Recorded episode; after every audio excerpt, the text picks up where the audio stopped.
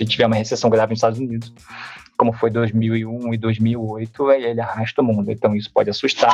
Ah, aquela fábrica fechou por falta de pessoas. O porto está fechado porque tem muita gente contaminada, as pessoas não estão indo trabalhar. Não, não foi tão disruptivo assim como a gente pensava. Não, não para a economia chinesa, mas também para a economia global, né? Bem-vindos e bem-vindas ao Mind Asset, o podcast da Itaú Asset. Eu sou a Clara, da equipe de comunicação, e no dia 11 de janeiro retomamos a nossa tradicional conversa mensal sobre cenário macroeconômico no Brasil e no mundo com o nosso economista-chefe, Thomas Vo. Ao longo da transmissão tivemos alguns probleminhas técnicos de vídeo, mas que não vão fazer diferença para você, nosso ouvinte, porque o áudio não foi impactado. A conversa foi moderada pela Malu Moradi e nesse episódio você escuta o bate-papo na íntegra. Pessoal, como sempre, preparei aqui algumas perguntas para o Thomas, é, mas por favor, enviem suas dúvidas, comentários aqui no chat no YouTube, no LinkedIn, que a nossa equipe está acompanhando e a gente vai direcionando para ele. Mas, Thomas, vamos lá, né? 2022 foi um ano difícil, né? Marcado por diversos choques e também aperto na política monetária, com bancos centrais aumentando juros aí pelo mundo. Mas ano novo, página nova, e todo mundo quer saber, eu quero saber a sua visão. Quais né, são as perspectivas para as economias globais em 2023? Esse, esse ano a gente, a gente entra uma perspectiva bem positiva, bem animados tá, do, do setor externo tá bem animados. Como você falou, né? Ano passado foi um ano muito complicado. É, bancos centrais, como você comentou, aumentando taxas de juros em ritmo de 0,75, né? É, tanto o Banco Central americano quanto o Banco Central europeu. A última vez que isso aconteceu foi há décadas lá nos Estados Unidos e o Banco Central europeu nunca havia feito isso. Tá? Uma alta de 0,75. Né? Eles deram algumas. É, você teve também Covid na China, é, você teve um, um, novo surto lá com a Omicron, você teve um fechamento total lá em março, mais ou menos, da cidade de Xangai. Você teve ao longo do ano né, a, a, a continuidade da política Covid-0, e isso afetou o crescimento da China. Então você teve a pior combinação que eu acho que é para um, é um país emergente, porque como país emergente, como o Brasil, exportador de commodities, eh, os nossos laços comerciais são mais fortes com a China. Se a China cresce, é bom para a gente. Se ela não cresce, é ruim para a gente, para nossas exportações. Mas o nosso lado financeiro, né, ela depende muito do que o Banco Central Americano está fazendo. Então você pegou o pior dos dois mundos.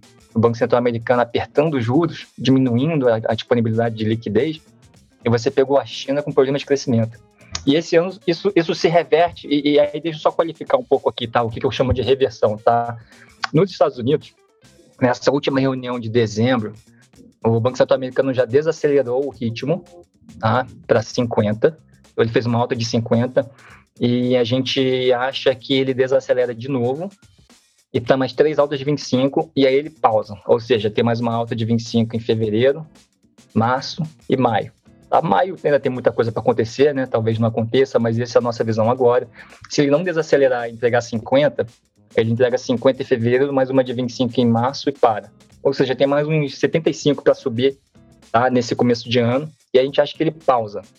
Tá? A gente acha que ele pausa. Por quê? Porque ele, ele passou daquele momento de urgência máxima que estava tudo dando errado na inflação dele. A energia, por causa do petróleo da Rússia, é, alimentos, por causa do trigo da Ucrânia, é, preço de bens industriais, carros, laptops, né, por causa da, do problema de cadeia de comércio global os fechamentos na China, né? e aí também serviços por causa do mercado de trabalho muito forte. A parte de energia e trigo, ela já normalizou. A, a, a guerra continua, mas isso já normalizou, pelo menos a, o suprimento tá, dessas commodities né, e o preço delas principalmente estabilizou. A parte de supply chain da China, né, de bens industriais, já normalizou também. E aí você tem a parte de serviços que depende, depende do mercado de trabalho. Então, o mercado de trabalho não é uma não é uma variável, não é um, não é um setor que você você conserta na agressividade, né? Você não, assim, são, você pensando no ritmo de mercado de trabalho, contratações, diminuir contratação, começar a pensar em mandar a gente embora, é alguma coisa que leva tempo. Você aperta a economia, aperta a taxa de juros, né? Aperta as condições financeiras e deixa esse processo acontecer. Né? Se você levar a taxa de juros para 10 pontos percentuais, talvez isso aconteça mais rapidamente, mas acontece de uma forma muito agressiva. Tá? Então, é, é, um processo que demanda tempo mesmo. Tá? É, ah, então por que, que o Fed tinha tanta urgência e deu aquele espaço de 75 que comentei que não se via há décadas? Porque quando estava dando tudo errado, eles estavam tendo taxas de inflação de um ponto percentual no mês, a cada mês, que isso aí são mais que 12% ao ano. Imagina, né? a gente está falando dos Estados Unidos, inflação de 12%. Tá? Ela estava rodando a dois dígitos, né? E ele tinha medo das expectativas desancorarem. É tipicamente um problema de país emergente. E aí, na agressividade, você fala, eu não vou deixar a, a, a inflação sair do controle e, e, você tenta controlar as expectativas. Então, a agressividade é um momento em que você está com medo de perder a batalha das expectativas. Quando é. toda aquela outra parte que tem a ver com conflito, Rússia e Ucrânia, né, com o supply chain da China, quando ela arrefece, e aí a parte, só sobe uma parte que realmente é mais chata, mas uma inflação que já está bem mais baixa, tá, isso aí é mais a pressão constante. Então, a gente acha que ele vai desacelerar, ele vai parar numa taxa de juros de 5, 5,25, que é muito alta, mas a gente acha que ele vai demorar para cortar, pelas mesmas razões que a gente comenta, né, de que o mercado de trabalho é alguma coisa que demora. Então a gente acha que o Banco Central americano vai até 5, 5,25, com mais três altas de 75, desculpa, com mais três altas de 25, fevereiro, março e maio, totalizando mais 75, para, e aí ele fica parado até o, resto, até o fim do ano, tá? É, isso é bom ou é ruim? Porque não estou falando de corte de juros aqui. Então, como é que eu estou comentando que vai ser um ano bom para mercados emergentes? Só o fato dele parar já é bom, porque grande parte da incerteza de alguém, de um investidor americano que investe no Brasil, tá, olhando a nossa taxa de juros, a incerteza de qual era a taxa terminal dos Estados Unidos impediu o cara de vir. Tá? A gente passou esse ano, se você acompanhar as discussões de mercado, né, a gente começou o ano achando que essa terminal nos Estados Unidos talvez seja 3. Aí, caramba, depois seja quatro. Aí, de repente, descobriu que era cinco. E aí o investidor não sabe se isso for seis ou for sete, né? É, é, é, ele, ele, não tem ideia, né? Então, simplesmente a incerteza de qual é a taxa terminal tá? é um fator tá? que, que tira a motivação dele de vir para cá. Quando o Banco Central Americano pausa e fala, é isso mesmo, é cinco, cinco e pouquinho, é isso. A dúvida é quando é que eu vou cortar, mas você sabe que é cinco e pouquinho. E aí ele já tem essa previsibilidade. Bom, eu já sei, nos Estados Unidos é cinco e pouquinho. No Brasil é 3,75. O meu medo era achar que, né, lá, eu sei que lá é 3,75, mas aqui nos Estados Unidos podia ser 7. Aí a decisão é completamente diferente. Então ele fica muito mais confortável. Então essa pausa, ela é boa, tá? Ela é boa para o Brasil. Então, de novo, a gente não está com cortes, mas a gente está com uma pausa. E a própria pausa por si, tá? Ela é favorável para países emergentes. Não, super interessante entender como né, essa taxa terminal né, influencia aqui investimentos né, de investidores internacionais no Brasil, super importante ver isso. E você comentou um pouquinho né, do conflito, e eu queria trazer um pouquinho mais da sua visão, como que foi o ano para a Europa e como é que você está vendo perspectivas agora para 2023 para a região? A Europa, ela, ela sofreu muito com o conflito, e ela sofreu muito com a piora no crescimento da China. É, porque a Europa tem, inclusive, lados comerciais muito importantes com a, com a China. E aí o que a gente está vendo, né? Esse conflito, então, primeiro, o conflito continua, né? É, é, que tem um custo humano faz um ano, né? né? Faz quase um ano. É, faz quase um ano. É, eu acho que hoje o cenário otimista é que eles, eles cheguem em um impasse. Esse é o cenário otimista, né? Que eles cheguem em um impasse e, e, e, vire uma dessas zonas eternas que, que, que ficam meio em conflito e meio em cessar-fogo, né? Tem algumas, né? É, é, é, por aí. A questão econômica, tá? O, havia uma grande incerteza sobre como a Europa ia suprir a necessidade de gás natural, porque o gás natural vinha da Rússia, né? No inverno. Como o conflito começou em fevereiro né, e se intensificou em março, não dava tempo de substituir toda a matriz energética estava muito em cima. Aí tem negociações que, que, que precisam, por exemplo, a, a, França tem uma preferência por usinas nucleares, o, o a Alemanha tem preferência por carvão. É, então tem, tem um debate acontecendo entre as duas, mas os debates estão acontecendo e esse problema se resolve para o inverno que vem. A dúvida era este inverno, este inverno agora. Se fizer frio, será que vai ter gás natural para todo mundo? Se fizer frio e todo mundo aumentar o termostato para não passar frio, vai ter gás natural? Então essa era uma grande certeza.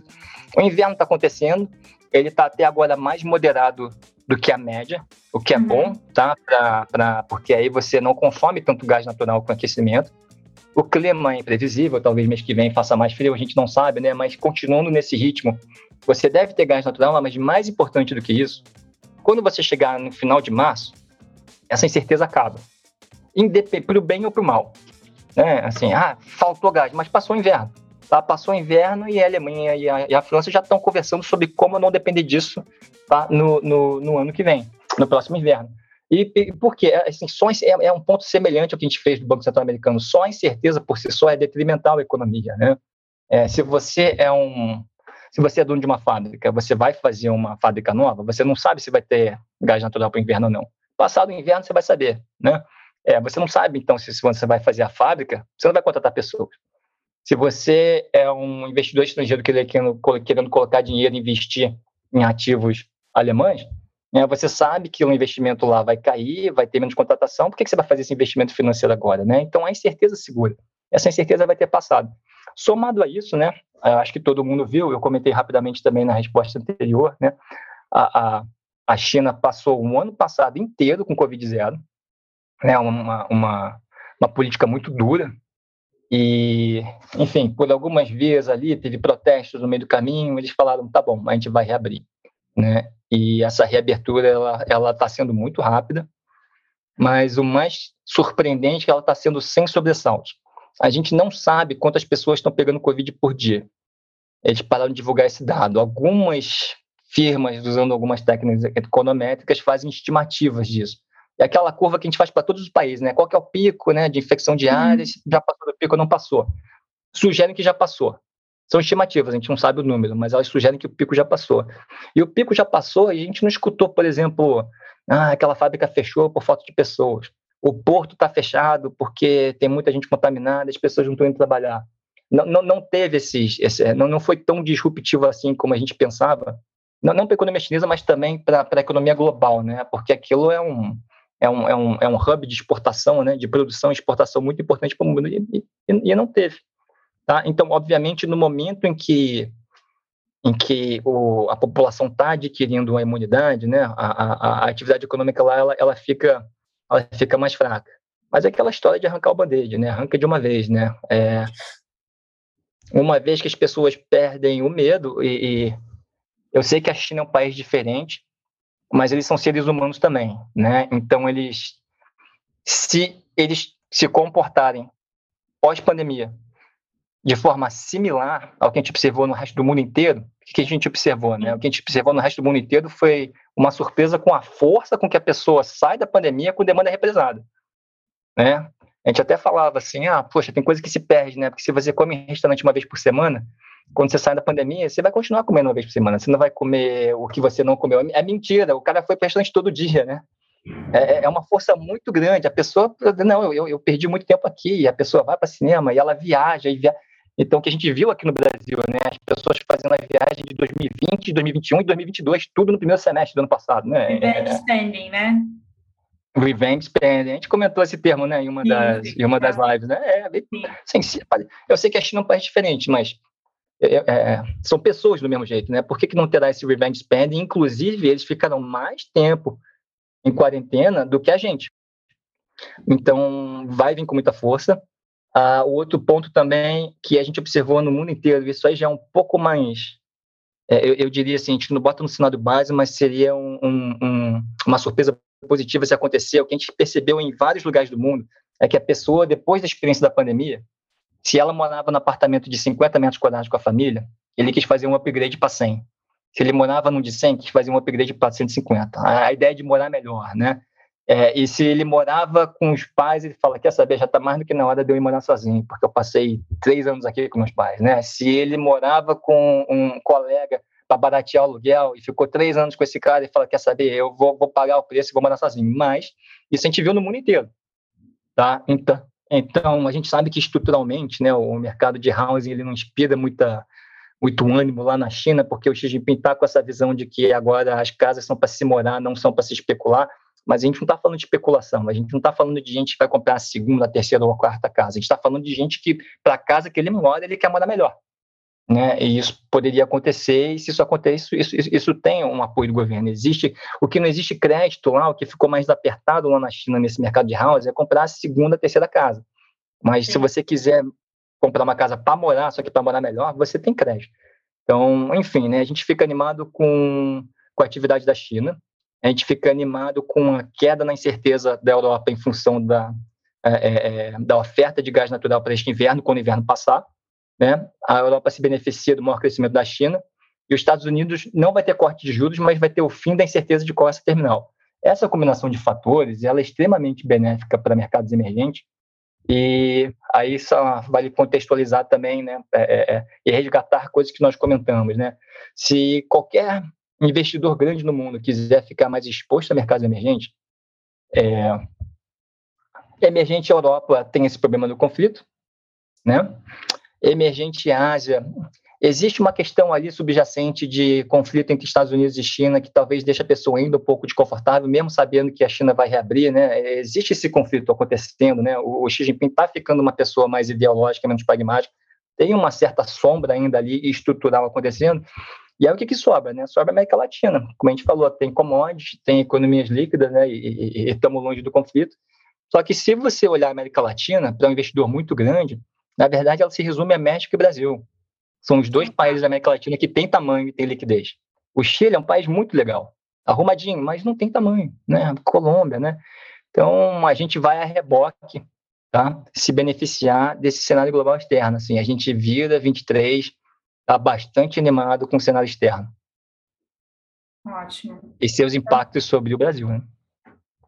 É, eu, eu, queria pegar esse gancho. Você deu, então, quatro notícias boas aí do, do mercado, né, do, do cenário externo, e eu queria entender, né, qual que é, é o impacto, né, desses movimentos positivos é, para moedas, né? E aí também falando um pouquinho aqui do mercado local, inclusive já recebendo aqui várias perguntas de câmbio, né? Sempre é, essa é a pergunta que a gente sempre sabe que vai ter uma live aqui de cenário macro. É, então a Flávia no LinkedIn, também algumas perguntas no YouTube relacionadas à câmbio. Então, se puder falar qual é o impacto dessas boas notícias, né? Aqui para moedas, eu agradeço, Thomas. O impacto dessas boas notícias para moeda, né? Assim, o que, o que a gente está vendo no Brasil é, é uma incerteza muito grande, né? É, teve uma troca de governo, os ânimos estão acirrados, né? O país está polarizado, né? Tem, tem muita gente ou muito otimista ou muito pessimista, né? E nosso trabalho aqui não, não, é, não é esse, né? O nosso trabalho aqui é, é, é fazer o melhor com o dinheiro do cliente. A gente um trabalho que a gente leva muito a sério. E, e, só fazer uma comparação assim, né? Não sei se muitas pessoas aqui já ouviram do termo concurso de beleza, né? Que, que, que de certa forma é o nosso trabalho, né? É, imagina as, as, Olimpíadas, por exemplo, sei, ginástica artística, né? E as pessoas dão nota. A gente não é o júri, a gente não é a pessoa que dá nota, tá? Pro, pro, pro ginasta lá, tá? A gente é a pessoa que tenta acertar qual, tá? Qual competidor vai ganhar a competição, vai ganhar a medalha de ouro. Então a gente tem que acertar quem vai levar maior nota. Não é a gente que dá nota. E o júri, nesse caso, é o mercado, é o mercado em média, né? O mercado em média ele vai decidir aqui, né, se ele está gostando ou não está gostando, se ele está otimista ou não está pessimista, né, o que, que ele acha tá, que vai acontecer com nossos preços de ativos. A gente tem que acertar isso, né? E a gente está no momento aqui que ainda tem muita indefinição. Eu diria que o mercado ainda não está em equilíbrio, está tentando achar esse equilíbrio, tá? É, é, é transição de governo. Esse equilíbrio ele está muito em aberto por quê? Tá? Porque do ponto de vista do, do mercado, e eu já falei isso aqui algumas vezes, né, a gente não resume um governo novo em uma dimensão, né, que é a política fiscal. Existem várias dimensões, né, da, da, de como o governo novo afeta a nossa vida aqui. Não tenho dúvida sobre isso. Né? No nosso trabalho, a dimensão fiscal é mais importante. Tá? Por quê? Porque dessas perguntas sobre câmbio, quando uma pessoa fala, olha, China crescendo, Fed, Banco Central Americano, pausando, é bom para emerging markets e eu vou colocar dinheiro no Brasil. Mas espera aí, né? eu vou colocar dinheiro nos países de mercado emergente, tá? Que estejam com o fiscal minimamente arrumado, porque eu não quero levar um calote. Eu quero ter certeza que eu vou pegar o meu dinheiro de volta. Tá? Então, do ponto de vista do estrangeiro, que está vendo essa, essa, essa, esse otimismo externo e quer investir em mercados emergentes, ele fala, a princípio, eu quero todos os mercados emergentes, a não ser que tenha algum que tenha um problema fiscal, e gere um risco de não receber o dinheiro. Porque eu tenho muitas opções. Eu tenho Brasil, eu tenho México, eu tenho outros países, né? Se você olhar e falar assim, hum, esse país aqui gasta mais do que arrecada sustentavelmente, sabe? Eu acho que vai ter um dia que, eu não sei, eu estou comprando o título do governo, né? E, então, literalmente, né? Se esse governo não tiver receita, ele não me paga.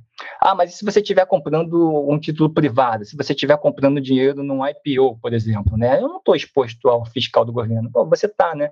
Porque se o governo não tiver, ou se tiver algum problema de pagamento de títulos públicos, o câmbio deprecia. Então você pensa no estrangeiro, né? Ele pega um dólar, troca por cinco reais. Aí compra a ação de uma empresa por cinco reais. Aí essa empresa sobe de 5 para 7, 40%. Excelente negócio. Só que dá um problema aqui com as contas do governo e o câmbio deprecia de 5 reais para 7.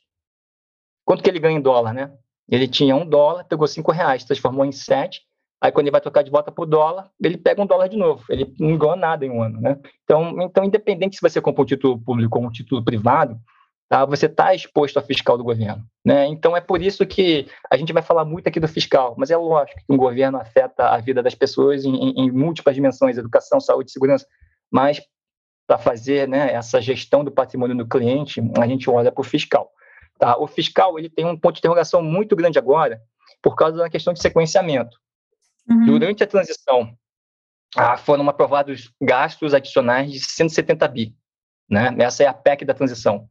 Tá? Então, já foram autorizados 170 bilhões a mais de gastos. Tá? As receitas ainda não foram aprovadas, elas estão sendo discutidas. Né? Eu não estou falando aqui que vai ser zero, nem falando que vai ser 170 bi, mas quanto vão ser, né? É, a gente vai conseguir fechar isso tudo, a gente vai conseguir fechar metade, a gente não vai conseguir fechar nada, tá? Então tem umas dimensões aqui da política fiscal que estão sendo debatidas e o mercado ainda está tentando né, é, é, é, entender pelos sinais, pelos discursos, né, o quanto realisticamente vai ser arrecadado. A gente vai financiar a maior parte disso, a gente vai financiar a menor parte disso, né? E, e é isso que a gente está observando.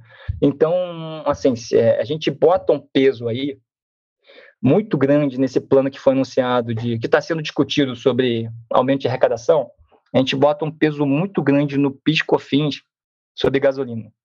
Né? E aí algum, alguém que está assistindo vai reclamar, né? Pô, o imposto que cara, o que ele mais gosta ali, o Thomas na live, é o que vai deixar a gasolina mais cara, né? Não, não, é, não é isso, né? É, é, é que é que isso é recorrente. Se você olhar das propostas, algumas propostas elas são o que a gente chama de, de one-off, né? De uma única vez, né? Ela arrecada dinheiro uma vez. Imagina assim, ah, se a gente vende o carro para pagar um, um, um, gasto a mais, né? Tudo bem, você vendeu o carro, vendeu o carro. O, o PIS/COFINS sobre combustível, ele é recorrente.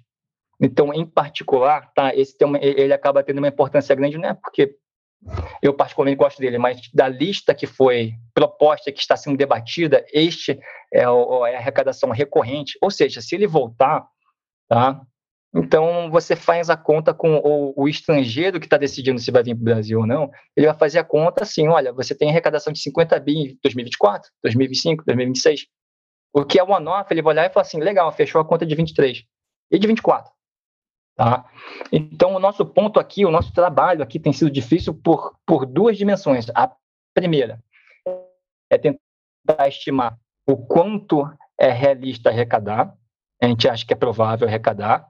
Então, várias considerações a ser feitas, né? Poxa, é, o governo acaba mais caro. Tem, tem várias considerações a serem feitas, né, Quinto? Né? Ah, e, e, o que precisa de aprovação do Congresso? Aí, essa estimativa aqui que eles fizeram, essa estimativa aqui é realista? Será que pode ser mais? Será que pode ser mesmo? Então, tem, tem, tem muitas considerações considerações a serem feitas até a gente chegar a uma conclusão de que, olha, a gente acha que a arrecadação vai ser essa. Mas, grosso modo, a gente acha que vai ter, um, nas nossas estimativas, um déficit primário de 1,1% do PIB, tá? Né, quando a gente faz as nossas contas. A segunda dimensão, que talvez seja até mais importante, é a seguinte: um déficit de 1,1% do PIB. Isso assusta o mercado ou não? O júri, quando olhar, ele vai dar uma nota 7, passou direto ele vai dar uma nota 5 a 6, recuperação mais passa, ele vai dar uma nota 4.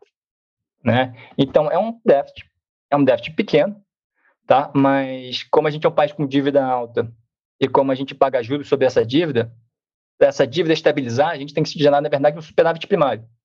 É, a gente, no mínimo, se você pensar assim, para minha dívida ficar parada, eu tenho que, no mínimo, gerar um superávit para pagar os juros da minha dívida. É, e se a gente gera um déficit primário, essa dívida cresce. Então, não é uma situação confortável, também não é uma catástrofe, mas a gente tem que observar isso, né? É, o que, que os juros tá, vão decidir. Tá? E você vê, assim, o mercado está extremamente volátil, né? Assim, Malu, né? Pega o último mês, tá?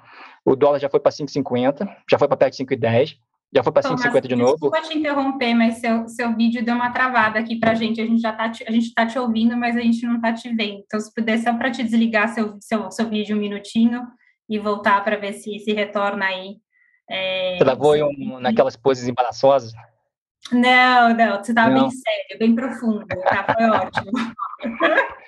Mas então, o, o, Ainda não voltou o seu, seu vídeo, tá? Acho que. Não, tá... é, eu já, eu já, enfim, fechei e voltei aqui. Ah, é verdade, eu estou vendo aqui na. na... Bom, vamos, vamos ver. Mas, mas oh, desculpa aí, né, pessoal? Mas assim. Não, não se preocupa né? aí, live é assim, né? Se a live não tiver emoção, não é live. É verdade. É para mostrar que a gente está realmente ao vivo aqui, para quem está é, tá assistindo a gente. Aqui. Não é gravado, é. não. E o câmbio já foi, né, nesse, nesse, nesse último mês, né, nas últimas cinco semanas, assim, ela, ela, ela já foi para perto de 5,50, ela já foi para perto de 5,10, já foi para perto de 5,50 de novo, e aí já está hoje perto de 5,10, né? Então é essa é esse conflito aqui de forças, né? Que primeiro o externo está melhorando, isso por si só levaria o nosso câmbio a apreciar, não jogaria mais para perto de 5, né? Ao mesmo tempo o mercado está tá ali observando sinais, né? Olha, né? Aprovar um gasto, tem um plano de receita. Quanto vai vir? Então, eles ficam vendo esses sinais, né? Então, por exemplo, um dia que, que o, o, o câmbio ele piorou um pouco, no começo do ano passado, foi porque a volta do Piscofins havia sido postergada por 60 dias. E o mercado sabe, olha, isso aqui é o recorrente. É, então, uhum. então eu, eu, quero um sinal de que isso, isso vem, ou que vem alguma outra coisa no lugar dele, mas que seja recorrente, né? Então, o mercado fica, o mercado ainda não, o júri ainda não se decidiu qualquer nota, tá? O que, que a gente acha, tá? É, a gente acha que as forças externas elas predominam. A gente acha que o júri tem até o momento uma boa vontade com o Brasil. Ele tem uma boa vontade aí, é, é, é o, o júri, né? De que, olha, não, o Brasil não vai quebrar esse ano, eles não vão fazer nada desse tipo, sabe? É, é vai ser um pequeno déficit primário e isso, isso faz parte, está difícil para todo mundo. Enfim, é, é, isso que a gente observa, conversando com, com várias pessoas. Aí, eu, pois é, então eu fui lá, troquei, botei um terno e fiquei um pouco mais sério. É, agora, então, a gente, com problema de imagem, só para não ficar eu, eu aqui contemplando, a gente também colocou aqui uma imagem com você de terno, mais formal, mas enfim, só para a gente ter, ter essa imagem aqui também. Mas então, né, é, essa, esse conflito de forças, tá? O externo bem favorável, o mercado ainda decidindo se, se, se que nota que ele vai dar para o nosso fiscal. A gente acha que ele vai acabar dando uma nota que, né, você passa, talvez passe a recuperação, mas talvez você passe. É lógico que ele não vai gostar do déficit primário, ele preferia que tivesse um superávit, mas talvez ele não ache esse déficit primário uma catástrofe, tá? E aí, assim, a gente está vendo uma taxa de câmbio que vai meio que de lado apreciar um pouco, tá? Talvez a gente aprecie menos do que os nossos pares, né? O que a gente chama de underperformance, né? É, talvez a gente aprecie a nossa a nossa moeda se valorize menos do que, por exemplo, o peso chileno, né? A, a, o peso mexicano, né? Vão se valorizar, mas ela é meio de lado e se valorizando, tá? E aí, não sei se você já, já tem mais uma outra pergunta ou quer que eu passe para juros e bolsa também, ou, ou... Não, pergunta a gente sempre tem aqui, Thomas. E, e, e, só aproveitando, eu falo que toda live que a gente faz, eu sempre saio com uma pérola do Thomas dessa vez, né? A pérola concurso de beleza, adorei que o júri sendo o mercado. É, eu ainda quero fazer um post com todos os exemplos que você sempre traz aqui para a gente, para contextualizar um pouco do que está acontecendo no cenário, eu acho demais. É... Mas é curioso, né? É curioso, assim, você, o mercado de ações, né? Assim, que ação vai subir, né? A pergunta, qual é a ação que você gosta? Eu gosto daqui, assim, né? Que é, o meu trabalho é só que todo mundo vai gostar, porque é lá que eu vou botar o dia do cliente. Né? Então, o meu trabalho é mais de, de, de, o que, que o mercado vai gostar. Por isso tem muita psicologia, né? Eu tenho que acertar quem o júri vai escolher, porque essa ação vai subir e o dia do meu cliente tem que estar lá. Né? Exato. É, tem uma pergunta aqui do Pedro Paulo, mas a gente falou bastante de fiscal, é, é, é, que eu achei interessante, que é qual a sua opinião quanto ao desenvolvimento e crescimento da economia mesmo agora em 2023? A, a economia, ela está desacelerando, ela está em uma desaceleração que eu diria, ela é gradual, tá? tá e, por exemplo, ela é bem mais gradual do que 2015, inclusive a gente estava vendo esses gráficos agora de manhã, né? Aquele ciclo de 2014, 15 e 16. Ela foi muito mais abrupta. E ela está gradual. Ela está gradual refletindo o aperto de juros, né? É, que continua que continua ali. É, o mercado de trabalho ele ainda, vamos dizer, ele ainda, a desemprego ainda está caindo, caindo a taxas menores, mas ele ainda está caindo, né? O, o, o, a economia, ela, ela, ela está ainda no momento de ficar mais forte, mas talvez ela, ela, ela, ela vire, né? E o que, que pode acontecer aqui, tá? Então, a gente tem dois riscos né, em relação a essa desaceleração gradual. A gente tem um risco de um lado, que, por exemplo, uma recessão americana mais grave, por exemplo, a gente sabe que os juros estão subindo lá também, né? E estão num patamar bem elevado de 5 pontos percentuais. Uhum. Imagina que acontece uma recessão bem mais grave. Tá? E aí os Estados Unidos, ele arrasta todo mundo em recessão. Né? Mesmo com a China crescendo, aí se tiver uma recessão grave nos Estados Unidos, como foi 2001 e 2008, aí ele arrasta o mundo. Então isso pode assustar. Tá? aqui no Brasil também, por exemplo, é, a gente percebeu que alguns indicadores de confiança caíram bastante. Isso é um. Esse fenômeno tem acontecido em todos os países pós última eleição, porque, em geral, a confiança sobe depois das eleições. Independente em quem você votou, você pensa que há uma mudança vindo, né? Você fica um pouco mais otimista. Historicamente, a confiança sobe depois de uma eleição.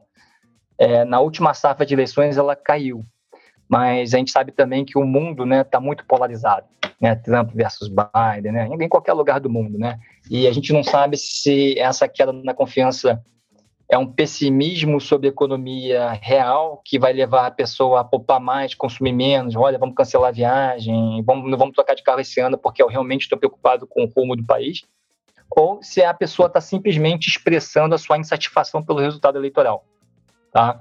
Então, isso aconteceu em vários países, e aconteceu com essa última safra de dados de confiança no Brasil. Isso aí também talvez possa bater na atividade econômica ou não. Né? A gente a gente observa, a gente está observando isso como um risco da desaceleração acabar virando uma contração, uma recessão mais forte. Do outro lado, existe também a, a, o risco dessa, dessa desaceleração ela, ela, ela estabilizar, porque a gente sente que os juros estão altos, é, é, é lógico que ninguém acha que os juros estão baixos, mas ainda continua a me surpreender que, para dado este nível de juros, não tem aquela sensação de, de, de a recessão está por vir, né? Assim, não, eu, não quero aqui ser indelicado com, com pessoas que já estão sentindo o impacto desse aperto de juros, não é isso que eu estou falando, eu não estou dizendo que esse juros não está tendo nenhum efeito, mas é um juros muito alto, é um juros de 13,75. Da última vez que um juros ficou tão alto, você tinha uma sensação na economia que você percebia, tá? Na confiança, no comentário com as empresas, né? no, no, no dia a dia, né? as pessoas preocupadas. Olha, esse juros está muito alto, acho que eu vou quebrar, é, é, é tá difícil. Eu não estou dizendo que está fácil para todo mundo, mas nem de perto. É, nem de perto, esse juros está muito alto. Então, então a, a, economia ela continua funcionando, as pessoas estão consumindo, tá? É, talvez consumindo um pouco menos, mas assim, ainda há uma força na economia. Eu converso com firmas, né? As firmas ainda reclamam mais de inflação do que taxa de juros. Ah, isso é, esse, esse é um ponto interessante. Eles conversam, eles reclamam mais, por exemplo, e aí setor de setor de imobiliário, por exemplo, né, que é o setor mais sensível a juros. Eles reclamam do preço da mão de obra. Eles falam, olha, tá, tá, tá, tá caro contratar tá, gente para minha obra, né? Eles reclamam mais disso em vez de falar, nossa, esses juros aqui tá me sufocando, né? E, e, e não, não, não, então, o risco aqui é também, também só para avisar que esse risco a gente vê como bem equilibrado, a gente chama de risco simétrico, né? A gente está com uma desaceleração gradual para a economia, o PIB vai crescer um pouco acima de zero, tá? Em grande parte pela, em grande parte por causa do, do, do setor agrícola, mas é, é, é, tem risco de ser mais grave e tem risco dela estabilizar aqui, né? Tá certo. E, e perspectivas para a Selic esse ano? O Gustavo aqui está tá perguntando, né? A gente está falando que a taxa de juros está tá alta, mas como é que são aqui as perspectivas para as próximas reuniões do, do Copom? A gente está vendo cortes na, na última, no último trimestre do ano, tá? É, se fosse apenas, então assim, uma desaceleração gradual, é, ela, ela vai levar a inflação para a meta, ela vai levar isso de uma forma gradual. Tá? A inflação caiu muito rapidamente, de dois dígitos, né, de acima de 10, o patamar que ela está hoje. Ela caiu muito e caiu rápido. A gente não acha que essa vai ser a velocidade até a meta. Tá? Essa última pernada é mais difícil. Ah, pensa num pensa num regime aqui, né? Assim, o, os primeiros 5 quilos são, são menos complicados que os últimos 5 quilos, né? E, e, eu acho que a gente vai chegar numa hora que é um pouco mais complicada, que é mais ligada ali a, a é menos ligada ao conflito, ao commodity, é mais ligada ao, por exemplo, mercado de trabalho, atividade econômica. Essa atividade econômica está desacelerando gradualmente, vai ser uma desaceleração gradual e joga nosso corte de juros para o segundo semestre. A grande incerteza que se você conversa com muita gente de. E os meus pares de mercado, né? Voltando àquela questão do, do concurso de beleza, né? E, e do júri, né? A grande dúvida das pessoas é o seguinte, tá? É, do júri, né? É, se eu não ficar satisfeito com o que está sendo feito com o fiscal, eu vou. Ups. Tá, ele tá, acho conseguindo se reconectar aqui, gente. Então, já vamos ter agora a imagem ao vivo do, do Thomas. Vamos ver se, se funcionou. É, logo dando a mensagem final do, da nossa previsão para a Selic esse ano. Você está conseguindo? Você conseguiu entrar, Thomas? Não, eu, eu, segui aqui o que o Renan pediu, que era me conectar aqui. Eu tô me Maravilha, conseguiu. Celular. Voltamos a voltamos. Estamos, estamos te ah. ouvindo e estamos te vendo, fica tranquilo. Então, o, o, eu toquei de volta e botei a camiseta. O Selic a gente acha que corta no fim do ano. Existe essa incerteza, é, a, a incerteza maior sobre a data desse corte, quando você discute com, nossos, com, com, com os meus pares, né? É, não é atividade de inflação. Tá? É lógico que se tiver uma catástrofe nos Estados Unidos e a gente já está numa recessão, é, é, é, isso afeta a data de corte. Mas neste cenário de atividade de inflação, a maior incerteza é a nota que a gente vai, que o júri vai dar para o nosso fiscal que vai depender de né, quanto de receita efetivamente for aprovado, o quanto disso é recorrente, quanto disso não é, né, e, e de vários outros, outros fatores que ainda, ainda estão por, por serem definidos, mas quanto melhor a nota, mais cedo é esse corte. Quanto pior a nota, mais tarde é esse corte. Tá? É, dito isso, o, o, eu só queria lembrar um ponto que como a gente tem uma projeção de taxa de câmbio ou parada ou apreciando um pouco, na pior das hipóteses em que ela fica parada, imagina assim, ah, o mundo inteiro foi bom, mas o júri deu uma nota ruim para o nosso fiscal, então o peso colombiano, o peso chileno, o peso mexicano apreciou, mas o real não, o real ficou parado. Tá? O, que, o que demonstra o mau humor do, do, do, dos investidores com a nossa moeda. Né? A gente fica parado enquanto países equivalentes ao nosso apreciam. É, é uma demonstração de mau humor, de uma nota baixa. Só que o câmbio ficar parado, ele não pressiona a inflação o que o modelo de o que pressiona a inflação é se o trigo que a gente importa, né, se é as, enfim as mercadorias que a gente importa, se em dólar, né, se o dólar, assim, o dólar encarece para a gente, a mercadoria fica mais cara. O pão fica mais caro, né, se o câmbio depreciar, né? E se o câmbio dar de lado, o pão fica mais caro. Então, então a nossa inflação ela, ela, ela, aguenta ainda um certo mau humor, né? É, é, esse mau humor, essa nota não precisa, só não pode ser baixa demais, mas se ela for baixa demais, Aí ela empurra o corte para mais tarde ou até para o ano que vem. Uma nota média, a gente começa a cortar juros no fim do ano. Uma nota melhor, né, e aí que se reflete num real apreciando né, a, a, a, abaixo desse 5, por exemplo, tá? O, o, o, você corta antes, tá? Então, só para só falar assim, as forças desse ano são para o real apreciar. Tá? Se, se a gente se o, o, estrangeiro for neutro ao que a gente está fazendo no fiscal, o real aprecia. Se ele for marginalmente pessimista ou não gostar muito, aí o real não aprecia tanto. Se ele falar assim, não gostei nada, vou dar uma nota zero, aí o real deprecia, tá? Mas uma coisa neutra, o real aprecia, assim como o peso mexicano, mas que aquela história que a gente contou de né, pausa do Fed, crescimento na China é bom para a IEM, não tem como ficar exposto a IEM sem ficar exposto a Latam, não tem como ficar exposto a Latam sem Brasil e México.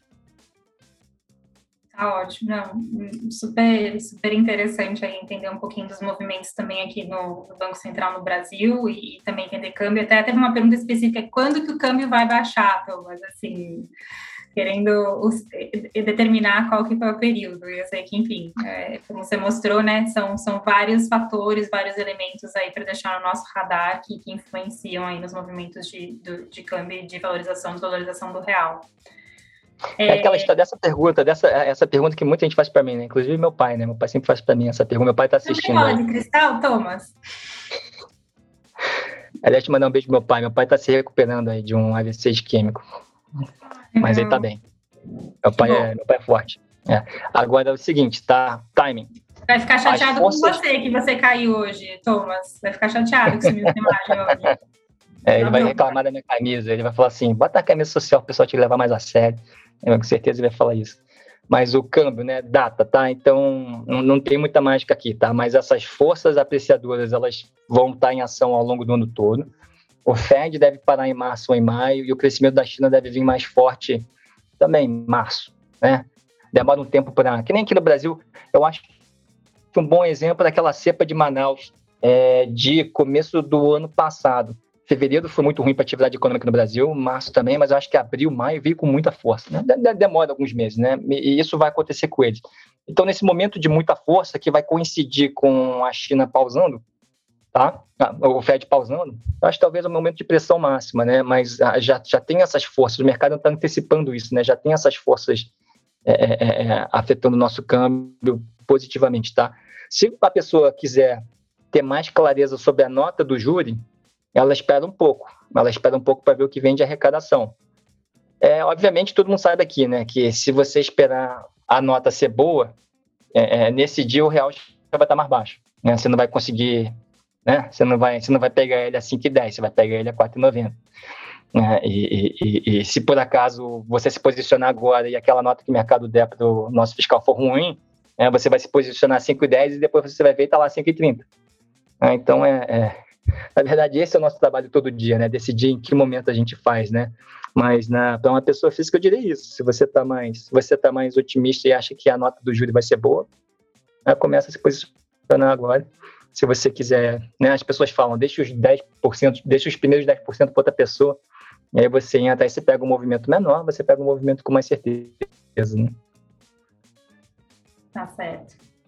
Mais uma Ou então pergunta. você coloca o dinheiro no nosso asset aqui, que a gente faz isso para você. A gente dorme mal pensando nisso todo dia, e aí você dorme tranquilo. Exato, gestão profissional tá aí para isso, né, Thomas?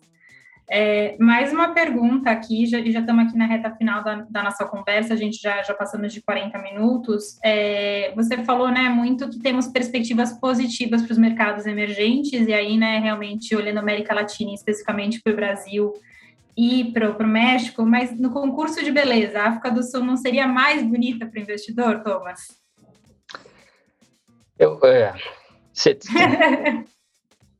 É... Por que a América Latina está ganhando esse concurso? Eu, eu tenho. É, é, é, engraçado, né? Assim, eu, eu, tenho uma opinião sobre qual é o patinador que tem, melhor performance. Eu, eu passo muito tempo viajando e conversando com os júris, né? O que você está achando? Uhum. O que, que te precisa para você ficar preocupado, de mau humor? O que, que você está gostando, né? E esse pessoal gosta de Latam. É, eu não quero falar mal de nenhum país aqui, não, né? Mas é quando a gente observa a distância, ele parece bonito, né? Mas eu não sei se vocês sabem, mas o, o, o a África do Sul ali estava em outro processo de impeachment do presidente, né? E é um país complicado, é um país complicadíssimo também, tá? Ele não é, ele não é simples, não. O, o de todos esses países emergentes, tá? Eu acho que tem um, alguns critérios que o pessoal está olhando. É, o primeiro é Onde está sua taxa de juros? Então, por exemplo, Brasil está no pico. O México ainda está subindo. Chile está no pico. A Colômbia ainda está subindo. Tá, a África do Sul, eu te falar, tá me faltando agora na cabeça. Mas e aí, ao mesmo tempo que ele olha isso, ele olha. E a inflação onde está?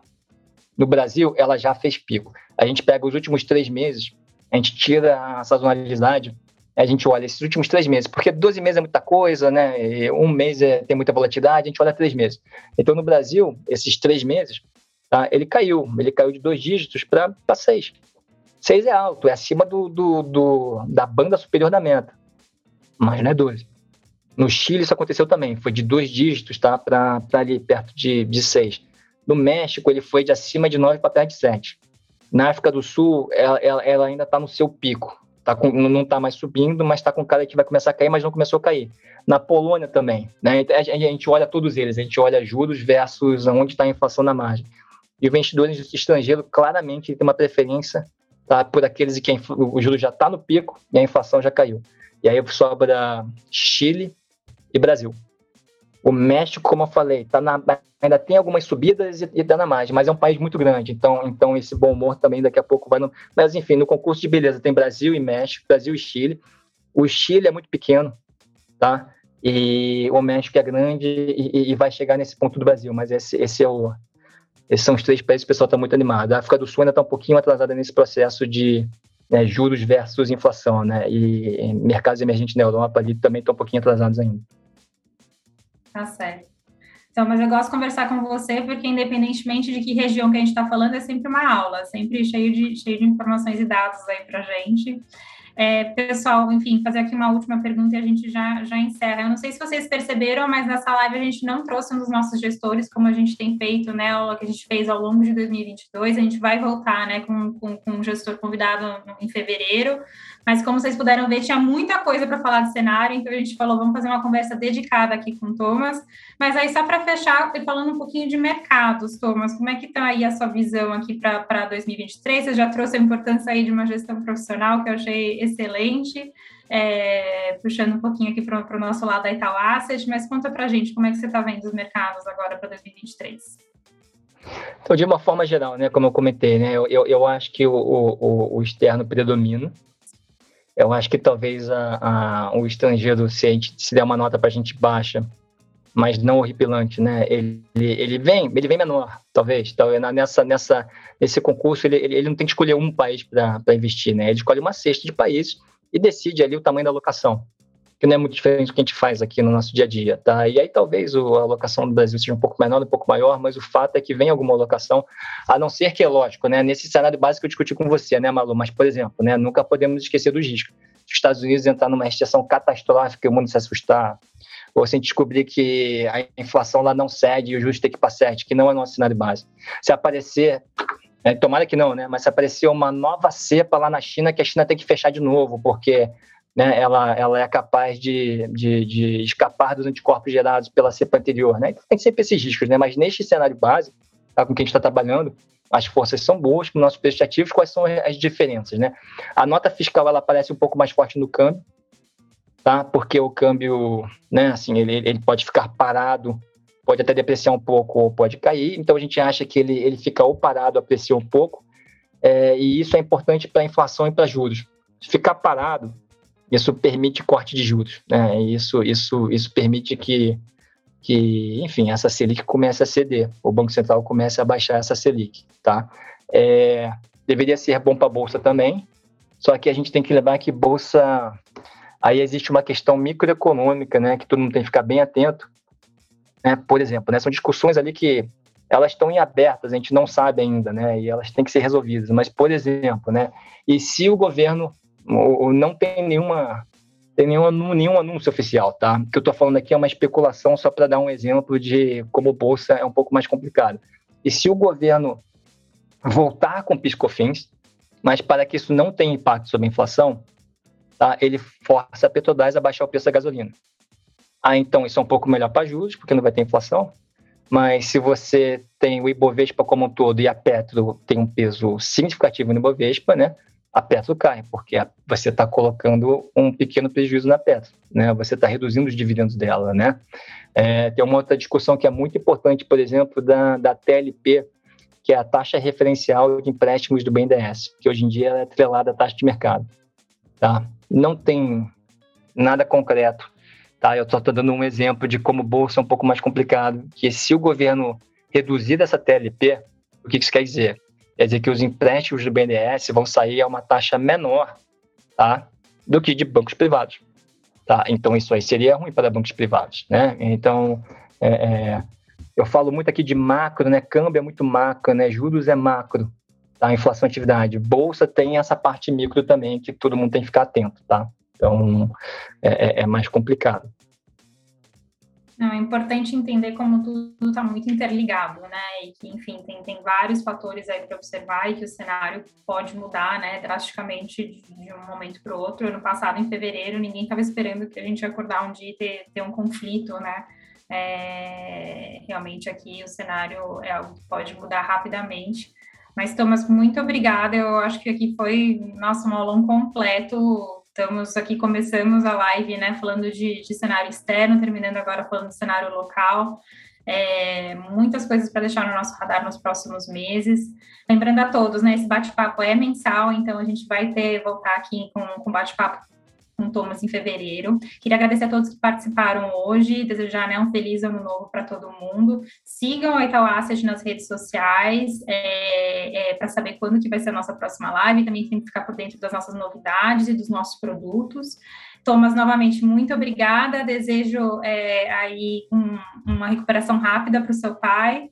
É, muito obrigada por, por, por, né? Hoje foi com emoção, mas de novo mostrou que a gente estava ao vivo, essas coisas acontecem. Obrigada a todos que tiveram a paciência para durante nossa transmissão e muito obrigada. A gente se vê em fevereiro. Tchau, tchau. Obrigada, Thomas.